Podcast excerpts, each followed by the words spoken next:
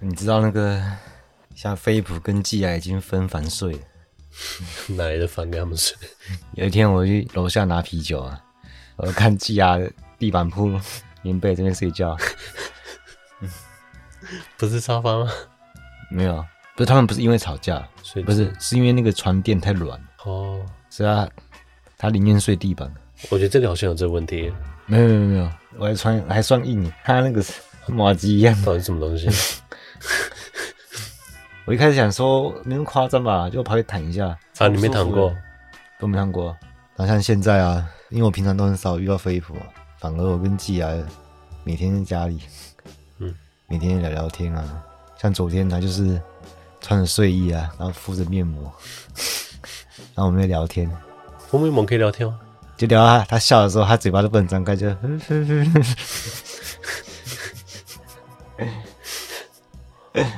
嗯，然后我感觉就很，因为蛮奇妙的，就很像家人一样。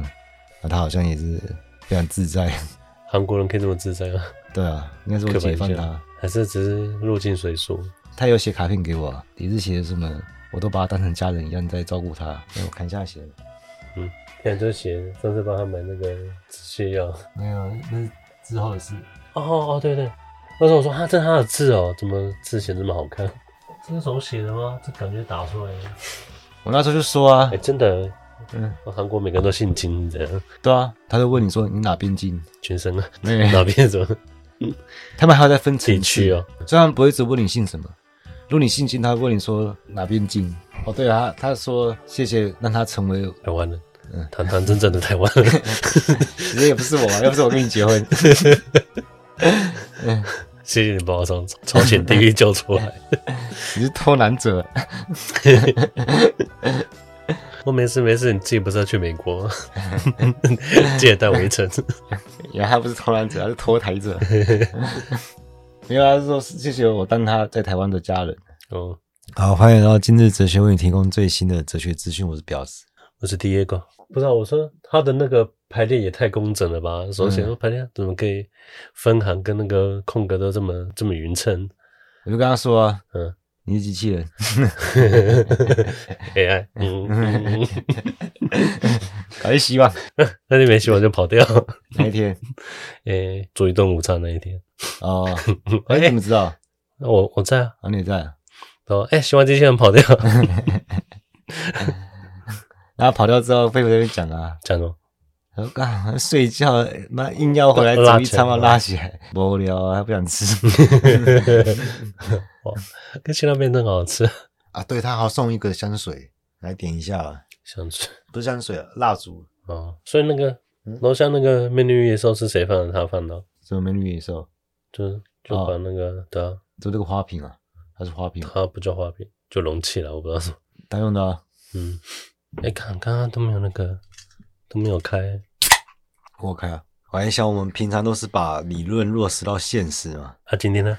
今天我们来逆向尝试，把现实理论化。现实哦，嗯，我换换口味啊，不然一直讲、嗯，一直讲理论容易疲乏嘛。像我们平常是用抽象的律法，然后落实在具体现实嘛。其实这很像玩桌游啊。我最近很常玩桌游啊。自从基亚住进我们家之后，一抓到空档，他就会还是对我挑眉。还是要看到现场那个人数条件已已满足，呃，要拿出来。没有没有，还要叫去抠人。还是他只想赚钱而已。最近手头有点紧，这还奇怪啊，就很矛盾。那我想到他为什么这么热衷啊？我每次看他说话脸都变形。不是吧？这几百块脸就可以变形了？哎，我不是比喻，是真的他。他是脸歪嘴斜那种，我听起来像那个 春丽被打到那个鼻青脸肿的画面。啊，对对对，嗯，你形容的很好。他只要暂时晕倒的时候，他也是鼻青脸肿。没有啊，只是那个，嗯，那是战败画面才有啊。我说自己好像暂时就有。你说。他从第一次受到伤害就开始，对吧？他这一丢错牌，他的脸就是就是那样子，被现实狠狠拷打一样。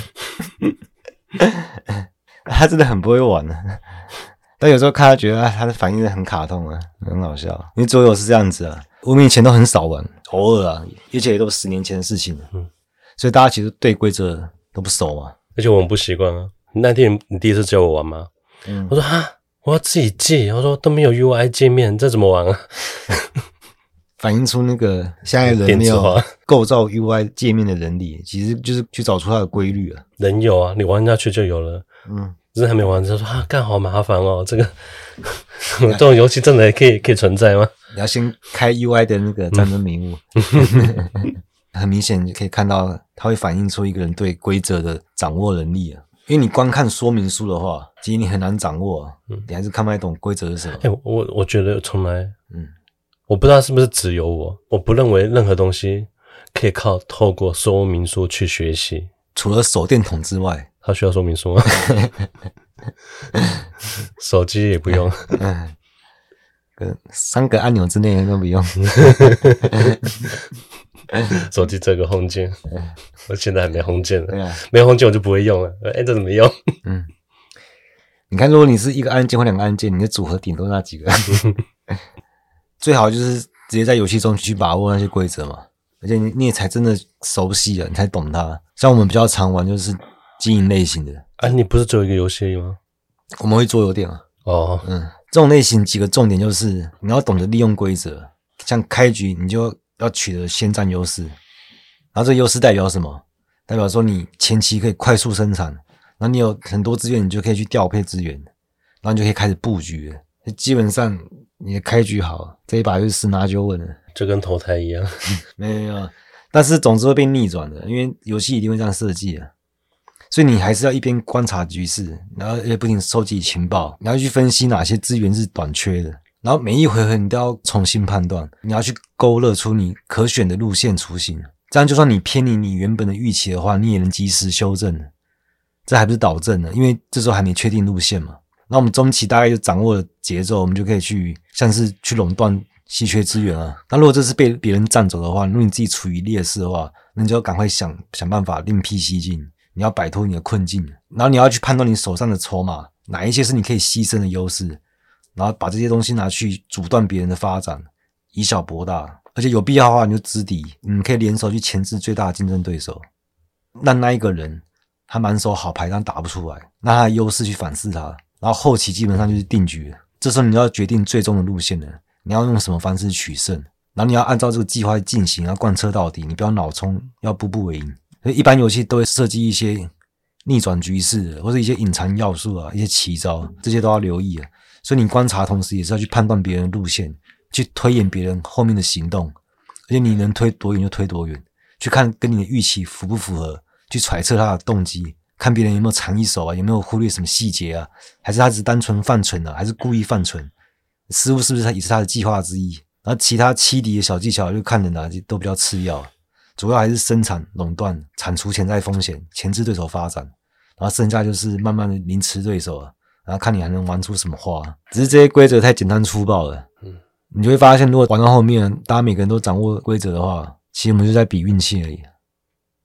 就说实在，还是没什么技术含量。我觉得比较有技术层面的是，你要去怎么去制造戏剧效果，你要让大家沉浸进去这个游戏，你要维持气氛啊，那看什么时候要推升热度啊。然后我觉得都是他在意的，还是享受这个过程而已啊。所以我对桌游其实没什么兴趣啊，而且还很花时间。还是你真没有玩过很厉害的桌游而已？你就算玩厉害桌游，你也是为了跟朋友一起玩啊。对。所以我觉得它纯粹是在社交层面上，大家一起玩开心。我觉得一般人是这样子啊。就算换一个游戏啊，或者我们一起运动啊，也可以啊。重点还是这个过程嘛，去实现这个人际关系再生产。当我们看到桌游规则套在游戏上面很相容，它其实没什么张力。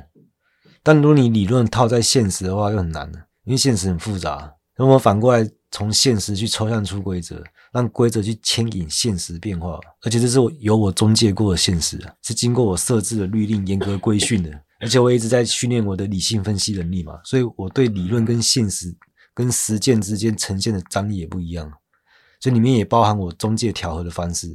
然后另外这也是对我的计划进行某种程度的梳理啊，包括检讨、调整以及公开啊。这公开它意味着取消私密性嘛，当然不是什么私人生活大公开啊，好像要满足市井小民的窥视欲。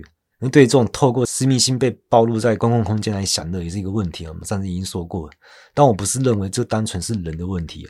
我想说的是，一般无法抵抗这种诱惑，像别人一弯腰让，你视线就被吸引过去，这种反应，很多人以为这是本能，但不是，这些反应都是可控的。没有，没有这个本。对啊，这个他经过一些规训，他可以调整快感经济学。所以有人认为这个很自然，不需要调整，不重要。没有没有没有，这很重要，那也不自然。你这种想法，把自己的欲望当成理所当然的本能，它背后也是有一套秩序在规训你。它是让人被迫陷入低俗享乐，它也是被支配不自由的。我前面都还没讲畜生话，只会讲动物话，没讲畜生啊？难道如果你是真正人物的话，就可以讲？你看过《动物农庄》啊？所以我的目的是在于瓦解这个机制，但其实也不是瓦解啊。只是介入去调整而已啊，就不是来跟你们说教，也是希望大家可以摆脱这种低俗享乐。像我公开我的生活，是要从我所处的现实嘛，是具体发生在我生活周遭的事情，包括我怎么去面对、处理、消化的过程，一直到结果，然后产生的影响、效果、关系，然后再抽象出律令。那这些律令可以让你们自己要求自己作为指引，让你们可以更直接感受我看待的现实，不要单纯看作是禁欲主义来限制自己。如果你把它当成教条一样，这也会倒错。嗯嗯，把禁欲当成欲望对象，这也老生常谈了。所以你光靠理智是做不到的。你要让欲望之间它互相制约，形成鷸蚌相争那种局面。你要怎么样可以不做欲望的奴隶？就是让奴隶主彼此之间去相杀内耗，让自己可以渔翁得利，那你就可以趁机摆脱他们支配嘛。甚至不是摆脱，也可以做到为他们主持公道，你去居间调节啊。然后合理分配啊，去维持平衡。所以这些律令不是单纯的暴力，只要你服从就好。我们是为了实现真正的享乐，可以结构高级欲望，然后达到真正彻底的满足。最后你感受到的就不会是空虚，而是安宁。而且我没有多特别啊，我也是要去跟低级欲望去周旋。像我会遇到的事情，就是一般人会遇到的。所以我能做到的事情，一般人立刻就可以做，都是生活上的小事啊，而且很好理解。而且你们也没有借口说可以去逃避。如果你做不到，只能说明就是你还是臣服某个秩序啊，而且说臣服还算好听，其实就被收买，被这个秩序允诺你的好处收买。然后如果你是这样子的话，其实也也不太需要听的嘛，对不对？我觉得何苦啊？或者你只是觉得很新奇啊？有人是过这样的生活，你还是没有办法感受到现实意义什么？真正的现实意义啊，这样就很像进香团的香客，他对信仰也没什么深刻的领会。虽然我的生活方式很特别，但我不知道把我的生活。做成观赏性的景观来吸引人的，因为我不需要流量或是拥趸，那你们也不用把我当成老师或是大他者，就当成一个比较有生活经验的前辈，而不一定是年纪上的嘛，就是对事物的领会把握比较深刻的、比较有洞见的，然后把我的生活方式传播出去。我想要是生产生产者嘛，而不是把你们当成纯消费者。而我自己设定的规定，说实在也没有多严格，因为在我看来，其实现在人规训太匮乏了。之前看到一个关于什么芬兰的快乐教育啊什么，我没有深入去了解过芬兰的教育制度啊。但若只是单纯从吹捧芬兰教育的，什么没有考试啊，上半天课啊，没有作业啊，如果是这样的话，我觉得这小孩其实也蛮可怜的，他们会被教育成废物，然后老师也很可怜。因为制定政策的人其实也是对现实一无所知啊，他以为是玩桌游诶，他这也是搞死基层教师而已啊，没有人在教育教育者。一堆都是搞学阀政治的，都是学术贩子啊，就是巧立名目啊，就骗骗经费啊，已经真的是礼崩乐坏了。教育者是谁要去教育？理论家的，只是没立场而已。其实政府要定向培养理论家了。哎，然后不说了，就这样就这样。你讲，有人就说啊，文科就是没有生产力啊。其实就是说，现在理、嗯、理工科就是他最会打顺风战啊，现在很缺人才啊。像我现在遇到的人，顶多他就只是有引导的可能性。我还没遇过或听过、看过直接可以动员的现成的人，就是没有理论家，完全没有，都被学术分工拆到分崩离析了。没有有综合能力的人，他没有能力去反思这个学术分工秩序本身啊，好像是这个秩序分封你一块地一样，那你可以自立为王。然后他就真的以为自己是君主了，他就当做这个秩序不存在了。然后你在这个秩序之下，你知道怎么批量去培养理论家？站远远的，我现在都看不到了。你近看的话，就更是破绽百出啊。就是那些那些专家权威啊，没有，我们哪有专家权威？就是我们现在所谓的专家权威啊，啊，他们就不是专家权威啊。嗯，但为什么它还是可以像象征符号的效果，还是有符号学效力？你说没有啊？但是为什么医生就要穿白袍？我们看这种象征权威还是存在。但是普拉腾广告，很好笑。对，有个医生啊，穿白袍就说：“他说啊，我家人怎样怎样。”他说他是医生嘛。他说我给专业建议就吃普拉腾。我看你专业 专业的意见是给家人吃成药怎样？我们那时候疫情刚开放的时候，那不是大家说啊，就是你发烧吃普拉腾。我看，我觉得大家就是就是无条件无条件接受跟遵守。诶普拉腾这是卖爆，跟到底怎样？让 大家几天不对成药有很多那个吗？疑虑跟芥蒂啊，完全都消失了。像我工作关系啊。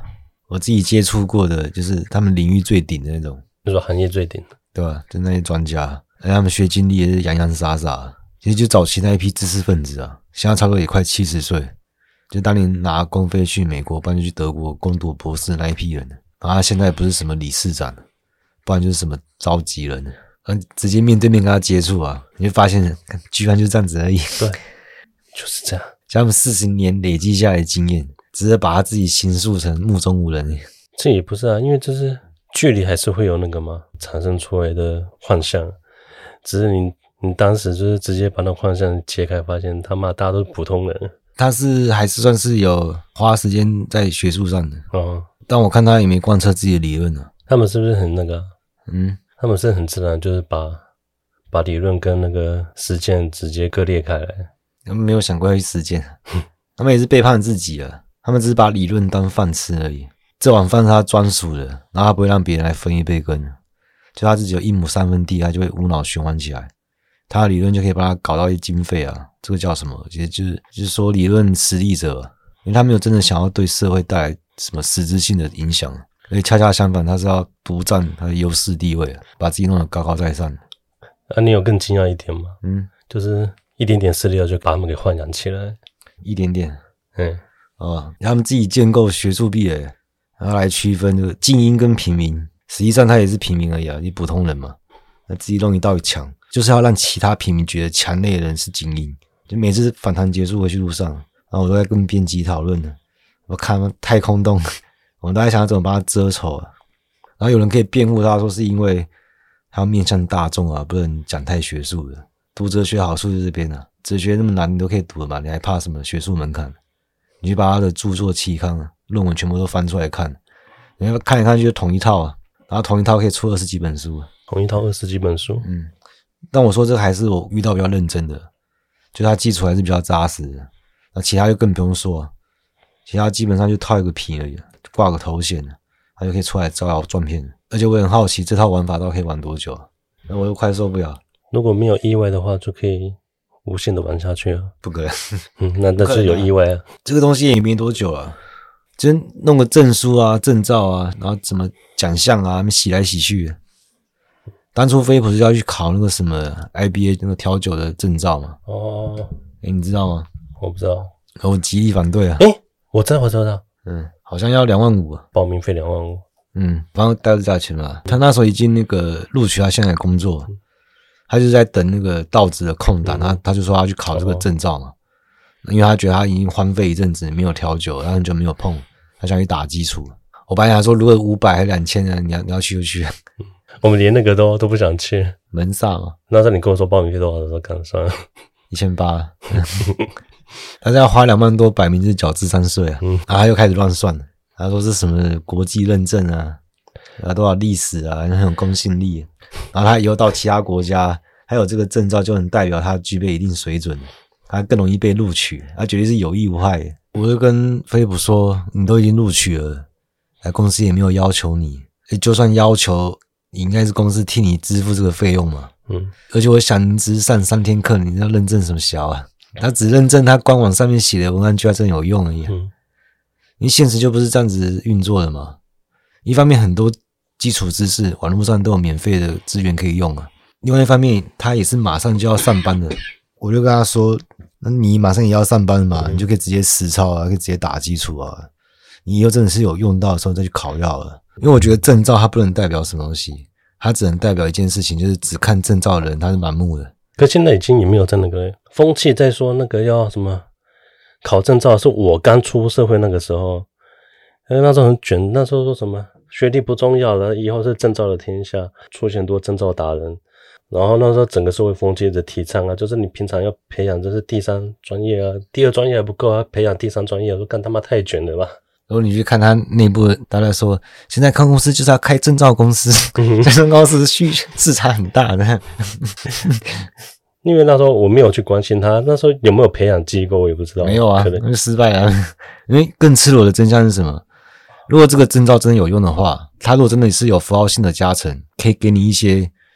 礼遇，特殊身份，就我可能跟飞普做一样的工作，一样的内容，那我一小时两百，那他有证照的话就是一小时四百。那你觉得老板是因为看你，因为你有证照，所以多给你一倍的钱吗？不是这个原因，真正原因是这个市场他要维护这个机制，他说我是承认你这个证照的价值，他给你的一个身份，那你可以无条件就多分一点社会份额。那其他没证照的无产者，他的份额就被稀释了一点。真的能代表你的，就只有在你现实的表现。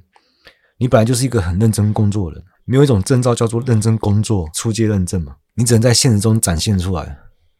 包括现在也是啊，我是现实活生生的苦口婆心的在跟他劝说，但他宁愿去相信什么虚无缥缈的，什么国际专业认证啊，然后他们什么全球最大专业机构啊。这都是抽象符号，都是拿来擦字抹粉用的。你还记得那个吗？马上公司里面有个工作人员也不错，很认份，一直专心工作的人，跟他薪水从来都没涨过，因为他太认份了，他也不会去跟老板提。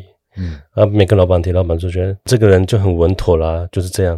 像我看到飞普，他就是工作非常认真，而且执行力也非常强，也是非常优秀的劳动者嘛。但他反而会相信资本逻辑啊，他相信这些证照可以平白无故，可以免费帮他增值。我觉得他应该是要认为说这些证照根本就配不上他，对，他才是现实中真的有价值的，还是他现在只是在那个收集成就而已啊？没什么成就啊，成就系统嘛。他说啊，我证照可以拿出来，你看我要这这项成就没有啊，他拿不出来啊，就没用啊，这样没用啊，嗯、除非是在现成的制度之下，然后他不得不去要去拿张证照，例如说开车要驾照什么这种东西，为了其他目的的话，我们是可以。做出妥协，去相信这个证照是有价值、是有用的。我说啊，开车要证照。他说：“你真的要去反制那个证照的话，你也可以是组织一大群无产者啊，去考这个证照，把它宣称的价值给稀释掉啊。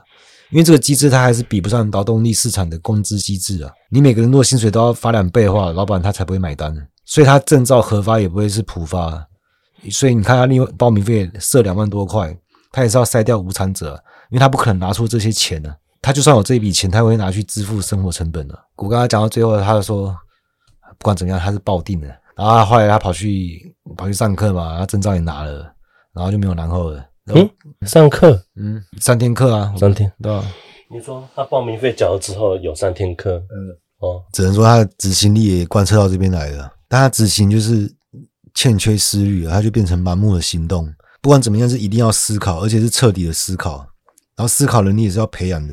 你至少要先掌握基础知识，然后再去学习你比较有兴趣的，各方面都可以啊。博采众长嘛。我们听讲一下那个，嗯，这玩家是点技能。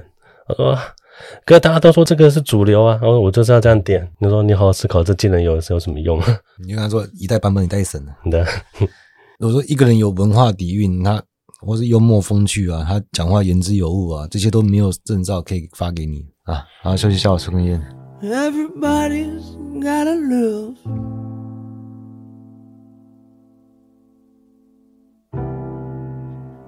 Everybody's gonna die.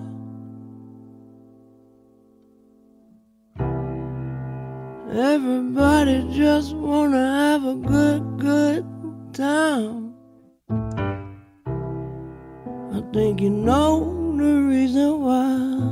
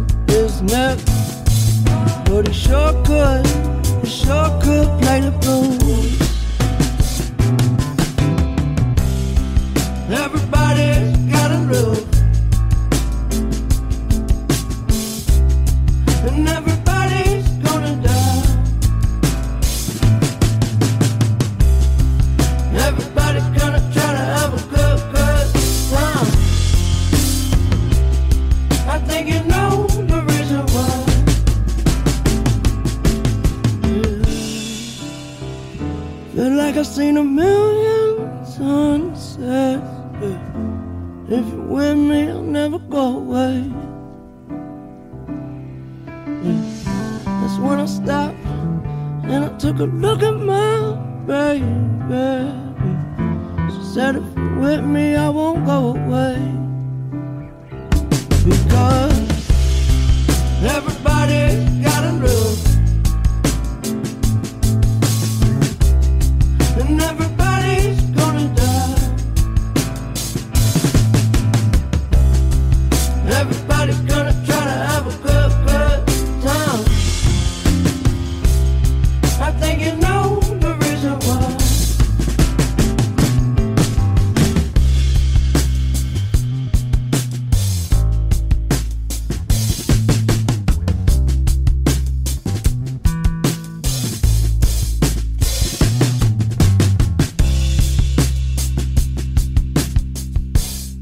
我上次讲一半，然后被你又被你带偏了。啊上次那个、啊、你不是问我？嗯，来，你不要再带歪。嗯，好，我上次本来想讲什么，全部都被你带歪。嗯，哎，上次那个你也是给我一直举例子啊啊，我有个东西快要生出来，被你讲讲没了，刚算了。我觉得创作过程就这样子啊，嗯很多都是不受控的，包含我在每次要构思我这次节目要讲什么，每次到后面都会跟我一开始想的不一样，那再到录音也会跟我想的不一样，到最后剪出来跟我想的不一样，这不是很正常吗？多少其实这很正，我就要说这很正常啊，创作就这样子嘛，很多不受控的啊。但我上次知道说飞普他有改变主意的，他本来他是跟我说他想要离职回老家存钱嘛，然后他是要叫我帮他看合约，他要计算一下最佳退场时机啊。哎，那什么合约？他那时候上班的时候有签一个卖身契，哦然后这个解约是要赔偿，哦，他想要多久？现在还要到明年九月了。如果你有任何疑问的话，拿到那个劳动部去帮他看就好了。不用啊，他那个人写的很粗糙啊。哦，我是刚刚想说，这都还好，我担心的不是这个，我担心的是我是最后一次帮你帮他看合约这种事情，就跟帮他管理账号一样，感觉他姐也会照顾，嗯反正不行啊，就不行这样子。嗯，如果像是他自己调酒，他开发新酒，他写文案这一种，这种没关系，我会帮他嘛，因为因为文字能力需要长期培养的，嗯，然后这种分工是合理的。但是读合约这种会直接关系到自己根本利益了，是每个人都要必须要具备的能力啊，那不能一直依赖我啊。更何况他们的合约写这么粗糙，因为我还没看，我就跟他讲说，应该是你做越久，他会按照比例递减，那最好就是到这边租约到期嘛，就是二月底的时候是最好的时机啊。然后他说应该不是吧，他记得是做越久要赔越多，但我觉得这个逻辑蛮怪的。你还是没看的对？没有的话就回去翻他的合约。嗯但上面写的很模糊啊，他只写照比例调整，什么意思？但是不管啊，因为反正他这握有最终的解释权啊。对对对，其实我我觉得搞到最后什么都不用赔。嗯，如果大家都很喜欢这个人的话，嗯、他们也是可以。但是不管了、啊，因为飞普他又有改变主意了，他又不走了，又不走。嗯，只是他让我想到一点，就是很多无产阶级他没有掌握到比例关系，然后这会影响到他的判断跟持久性。哦、重重大决定的时候，嗯。就他容易全有全无啊，这样会坚持不了。像我，我早上我我在外送嘛，然后我也是跟很多管理员就是会蛮熟的。然后其中一个就是我们就有聊到，他说他对修图蛮有兴趣的，然后我就鼓励他，我觉得很好，把他坐这边坐一整天。啊，对，我觉得他可以利用这个时间发展自己，培养技能。他是有在摄影还是什么？没有聊到那边去。嗯。我只是听到说他他想要学，我就给他一些建议啊，说你在网络上哪边可以找一些资源啊，可以归会郎啊，嗯，大概四五到五十之间吧，四五，但可能更年轻啊，可能四十而已。对，嗯，现代人年纪是很难看，对吧、啊？反正很多他就可以自学嘛，然后他就真的开始自学。然后过一阵子之后，我就问他说：“哎，那你有没有什么作品可以跟我分享？”然后一开始还不太好意思，那边欲拒还迎。然后后来我就看完就觉得说：“哎，不错。”然后我就给他一些建议什么的。你给他介绍一些 AI 生成的，这是中国那条龙都是 AI 生成出来的。哪一条？这是他们办一个，诶，什么运动会啊？就有一条龙啊。嗯，大家说，哎，这不是 AI 生成的吗？看手指就知道。龙怎么手指？不知道，不是有五爪跟那个四爪的龙跟蟒吗？他说，看 我每一只手的手指数都不一样。呃，他可以回答说，不要讲的你看过龙一样，龙的手指就是长这样子。凭什么？对，每个人不需要为自己对龙的定义而道歉。AI 也不需要。后来我每次到他那边的时候，他就等着要给我看他的新作品，然后我就是看一看，然后就把话题去转到他生活其他方面，因为我怕他燃烧太快。没有建议，我就怕他一下热度就没了。对，因为学习非常需要长期持久的意志啊。像我看飞普也是三番两头就改变心意啊。虽然执行力很强，但他意志无法贯彻到底。啊那这种能力也是需要培养的。它可以让你忍受无聊、痛苦啊，它可以让你遇到绕不过去尖锐的问题啊，给你一种偏执，那你可以去克服它。而我们读哲学就是培养这种能力啊。彻底的思考本身是很痛苦的，但我们可以在这个过程去克服这个苦乐二元机制啊。你知道最痛苦的阶段是什么？什么？就感觉自己会忽大忽小。你懂我在讲什么？我知道啊，很准。要不然觉得自己聪明就很准，一直来回很，我看到怎么回事。你去克服这个二元，觉得那两个都不重要啊。重要不是那个，就是你在执行之前、决策之前，尤其是这种重大决定，你都要体系化的去思考。因为你做这样做的时候，你才不会受到情绪的干扰。你要想方设法在你的情境去推演所有可能性。我上次不是说那个，我跟同事说错话吗？嗯，然后后来变扯到别的地方去。同事说错话？嗯。完全没印象，跟同哦哦，我想起来，嗯，不是啊，你当时是口吻真的很高傲，都是这样，好像还蛮生气，我就担心这样子啊，啊哥就是这样子啊，我每次一副就是我自己是伟人什么的，其实我就在反省呢，觉得我自己说话没去设想后果。那你们同事有没有在讲？嗯，什么都好，就是太喜欢跟我们聊哲学，我没跟他们聊过哲学，嗯、完全没有跟他们聊过。我在公司会聊哲学，可能以前有，现在没有了。而且要考虑到我在公司讲话是比较有穿透力的，所以我就想说，我应该更谨慎了。其实那个状况最好就是保持沉默嘛。但我想，既然话都已经讲出口了，我要去反思说，为什么我会脱口而出？那其实是不是也代表我也是有点不满？不然通常我都不会说这些。有，要不是我刚睡醒的话，我应该不会这么讲。其实我就想说是，是我其实我也是不太满意他贬低我做事的意义。嗯，他怎么贬低？就是他一直跟我说不好意思，不好意思什么的。哦。我要做这件事情，就是我没有跟你计较啊。那你一直不好意思，好像是我施舍给你还是怎样的？没有，他们表情就有点臭。我可能没有笑的时候，可能脸就蛮臭。你可能没意识到啊，有时候只是发呆。他说：“看你心情不好，没有，我就在发呆而已。”还是你发呆的时候想东西的时候，眉头都皱在一起。嗯，其实我觉得说明我们其实没那么熟了，所以他他不是很了解我。但我是想要从各方面都去推演的。我还开始在想说，一开始我是要去帮他救火的。那为什么需要我去救火？也是因为他他已经分身乏术了。那其实他自己那一天的状况是，他自己是来救火的，因为有人临时请假，他是来支援的。然后现场变得很乱嘛，那才会需要我。我是二阶救火，因为第一个救火的人他被烧了，我去救他而已。那他已经水深火热了，然后如果又被我说的话影响，他不就更委屈，那又更影响他的工作表现，所以这个火就有可能越烧越旺了。那不就失去我当初去救火的目的嘛？所以如果当初我都有想清楚，我就会很坚定的去保持沉默，不会被情绪左右我的判断。那这还是只是一件小事啊，他还有容错空间。加上我平常对他都蛮友善的嘛，所以我觉得这个失误还算比较容易挽救的。那如果你是陷入那个困境的，你是要面临重大抉择，每个选择都会严重影响你未来的生活模式。像飞普这种离职啊，然后搬到其他县市这种。你可以跟身边的人讨论啊，就找比较有社会经验的，或者你信任并且也认同的人去讨论。但你自己也要严肃的去思考。像飞普，他每次都是随遇而安嘛，他都等事情发生，他再来操心了。然后他会觉得他运气好啊，每次都随遇而安，还有一点安宁啊。但他都会说这是妈做波比啊。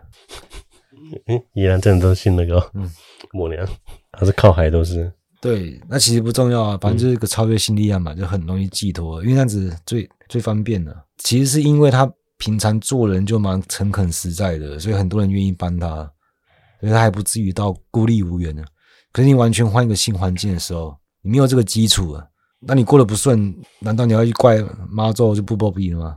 因为在这个情况，你是各方面行动都会受限的，你唯一能做就是思考，那尽可能思考。思考到最后已经没有东西可以让你再去想的时候，你已经穷尽一切可能性的时候，你这时候执行的意志就会很坚决，因为你已经想得很透彻了。如果你还会犹豫，就说明你思考的不够彻底了。那飞普过两天他要推翻自己前几天的决定，留下来，对吧？又留下来了，不是？我以为留下来要推翻，中间好几次了，然后这是很自然的事情啊。那可能之后他又突然又不做了，然后我也都已经分析过给他听了。我我跟他说，你就算你回去，你也存不到钱。但我是不反对他离职，因为他现在工作太剥削了。啊、是吗？我不知道。包含时间也是被剥削的很惨啊。尤其他现在不是一个人了，还要考虑到寄啊。他的收入不，他的收入其实也不算少了，至少还是在中位数的。你说主计处的那个中位数吗？对啊，有啊，嗯，挺多的。当然每个月透支啊，嗯，傻笑。他薪水也跟我差不多啊，中位数不是五万五啊？没有了，你讲的是平均数啊？没有，这个不足基数给的。对啊，四万哎，四万多，忘记多少？四万五还是四万二？因为平常没什么感觉啊，被他讲的台北物价真的很高一样。很高啊，他的消费习惯也是有问题啊。然后再一次还有寄啊，那你现在变成一次都要花两倍钱，水电瓦斯都是一样。嗯、那目前我还可以帮帮他照顾诶、欸，其实我住在一起就是我可以帮他分摊一些，至少我还有余力啊。我好像突然可以理解飞利浦的那个。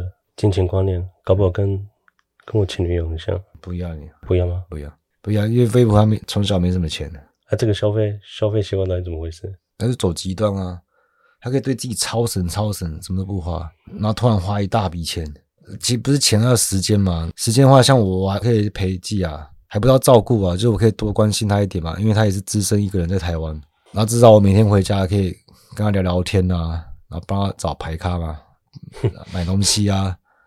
看他有什么问题啊，我们可以比较机智的陪他一起解决啊。像飞不像做夜场工作，作息也是很难配合。那如果之后我不在的话，他这个矛盾就会被凸显出来了。然后我还分析他为什么他会听不进去，他为什么很容易就投射到超越线的力量。其他就不想承认是别人在帮他支付代价，但是房租也不是妈祖在缴的。没有，不过这件事情他是知道的。我说别人不是说我自己，我是说那些完全被忽视的劳苦大众。因为资本主义打造的是温和的监狱，它的矛盾冲突不会赤裸裸的呈现出来，让人不会被直接冲击到。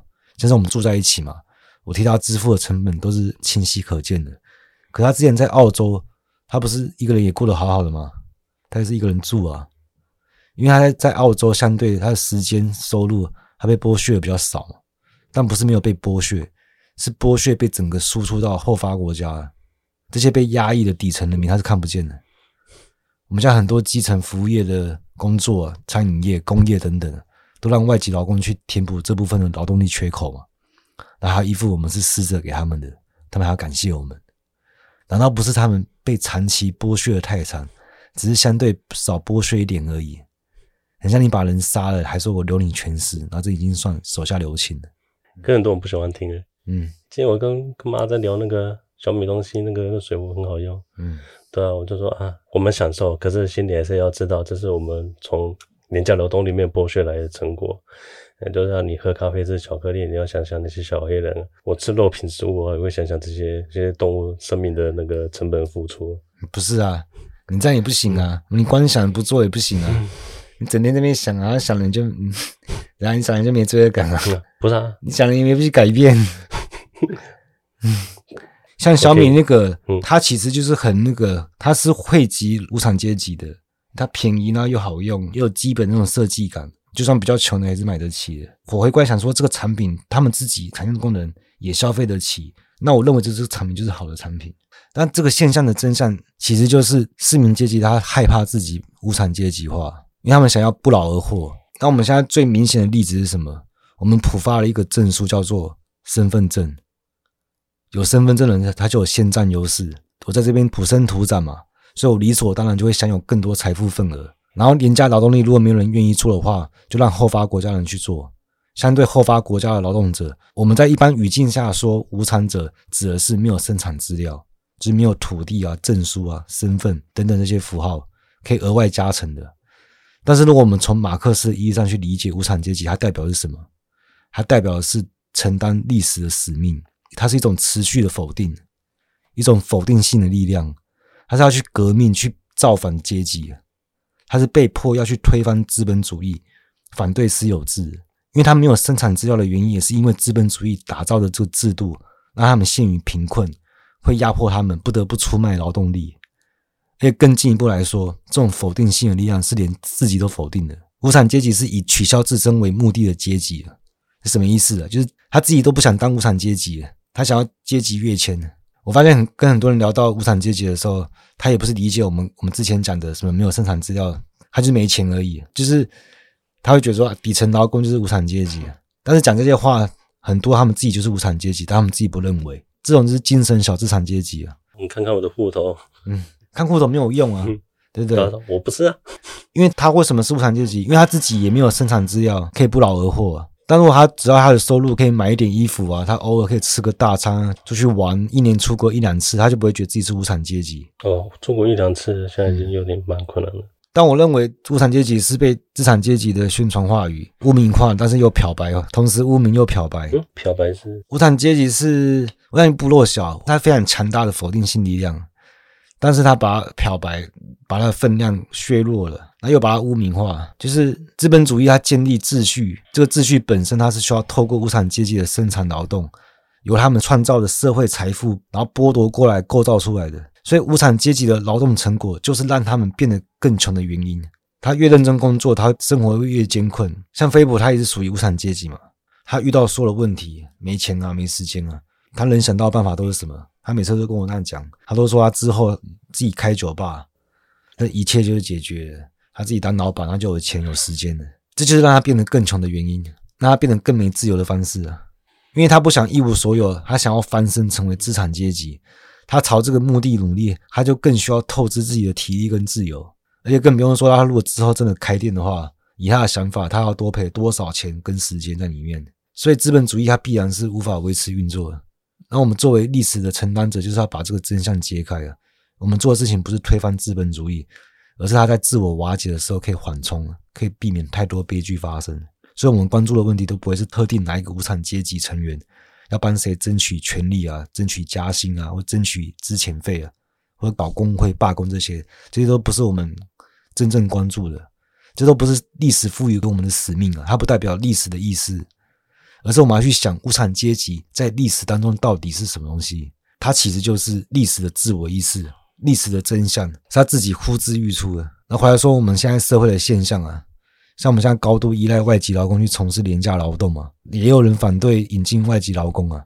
但不管怎么样，事实就是这个社会它必须有人去生产服务，需要人去被牺牲。那无产阶级也是比较容易接受阶级跃迁失败的。因为相比之下，小资产阶级他没办法接受自己无产阶级化，所以一般人都会用跌落来形容无产阶级化。对，因为他们他们的目的都是成为人上人嘛，所以变成无产阶级，他就觉得永无翻身之地。有的话都是极少数啊，而且都是拿来宣传用的。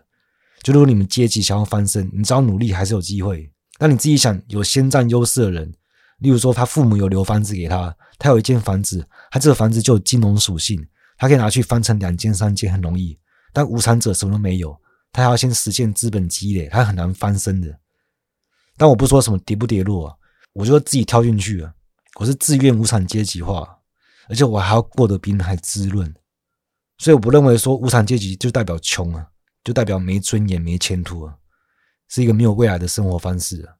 我在哲学里探索一种值得过的生活方式，并且我不是靠哲学当饭吃嘛，我是实践成为我的哲学，我的生活就是我的哲学啊。是透过我在现实的实践去把理论铺设下来的，我不是把它当成一个兴趣而已，它不是一种我可以选择的生活方式，不像多元主义这样子，每种生活方式都很好，任君挑选，我不行啊，不然就是背叛我自己的理念了，背叛我自己的哲学，我要把它贯彻下去，我才会感受到哲学跟现实之间的张力，我才能更容易看到矛盾冲突啊，我也可以知道矛盾背后运作的体系。就是说，先先交给那些工程师朋友吗？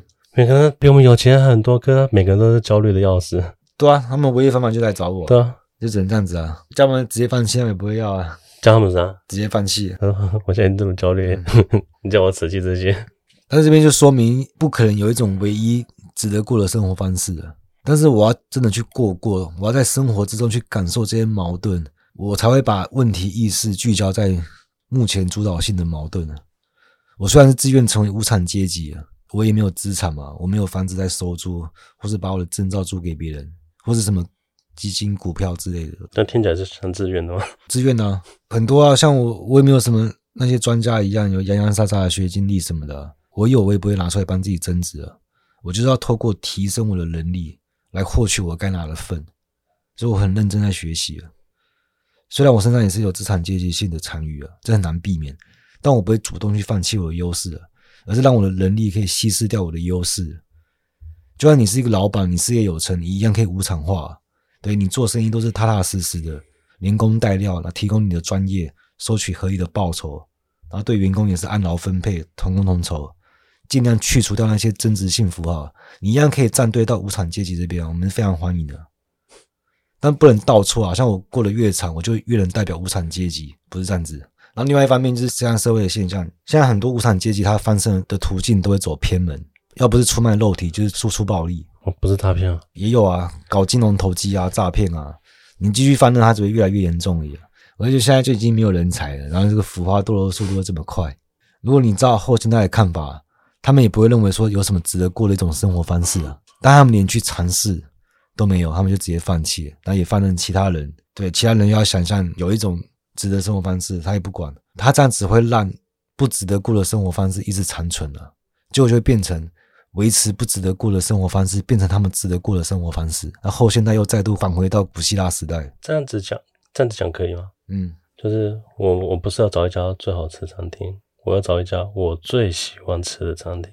不是，你在找的途中，你发现不可能有你最喜欢的餐厅，然后你要在那个不可能之间去掌握它。为什么不可能会有？完全找不到。那我就去开一间我最喜欢的餐厅，现实中去实践。就算你失败了，你也会说，就是我尝试过了，而不是说根本就没有，然后就连尝试都不尝试，都不是这样子。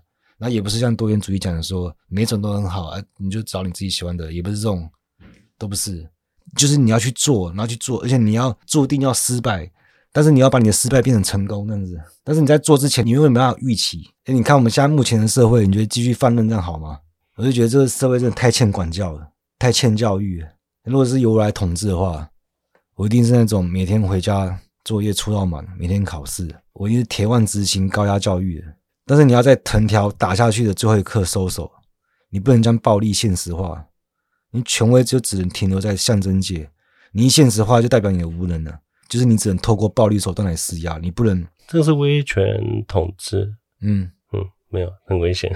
我要讲没有那么容易啊，威权你一定要保持个距离，他你永远接触不到，他才会起效果，否则你没办法让别人好好学习，让他去克服苦乐二元机制啊。就因为你的律令没有架设在精神层面啊，你要怎么去引导别人严肃的学习？你的律令要架设在要像桌游一样。